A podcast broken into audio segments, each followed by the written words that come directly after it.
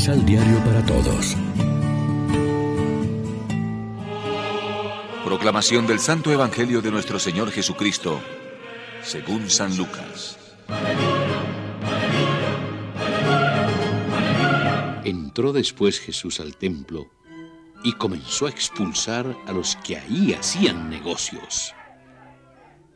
Les declaró, Dios dice en la Escritura, mi casa será casa de oración. Pero ustedes la han convertido en refugio de ladrones.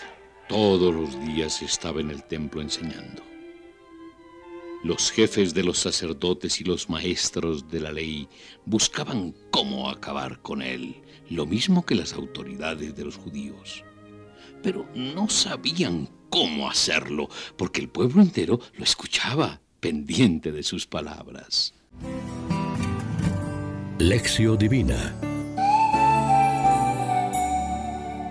Amigos, ¿qué tal? En este viernes 18 de noviembre nos alimentamos una vez más con el pan de la palabra que nos ofrece la liturgia.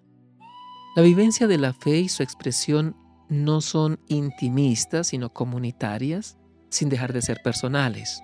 Nuestra común vocación en Cristo es formar un pueblo que confiesa a Dios en la verdad y le sirve santamente sin romper el equilibrio persona-comunidad, ni minusvalorar la manifestación exterior de las formas religiosas y litúrgicas, la primacía es del espíritu, de la fe y del corazón.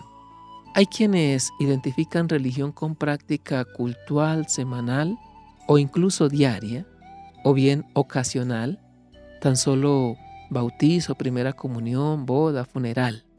Otros cifran su fe y religiosidad en llevar encima o tener en casa objetos piadosos. Otros, finalmente, se creen ya religiosos por tener sentimientos heredados y ancestrales de respeto a lo sagrado o bien eh, conocimientos de religión.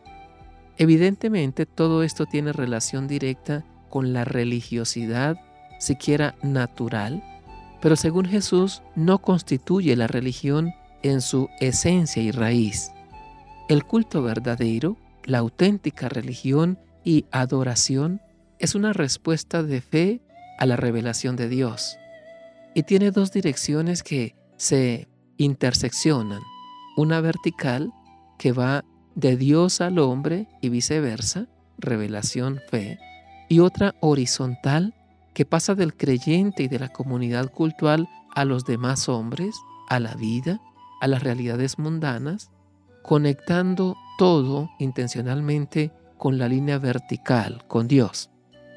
La religión completa, en espíritu y en verdad, es el culto de la vida entera vivida con absoluta fidelidad a la voluntad de Dios y en solidaridad con los hermanos, especialmente con los más débiles y necesitados.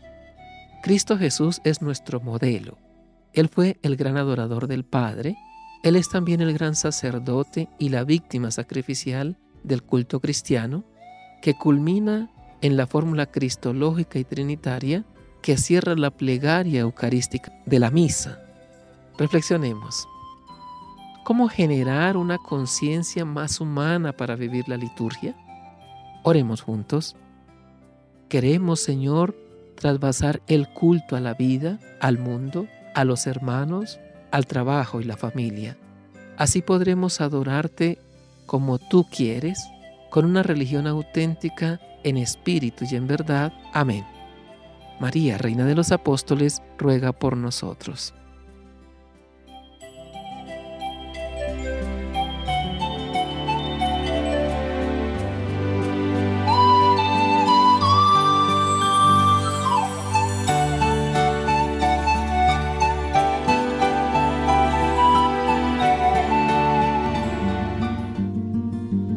Complementa los ocho pasos de la Alexio Divina adquiriendo el emisal Pan de la Palabra en Librería San Pablo o distribuidores. Más información www.sanpablo.co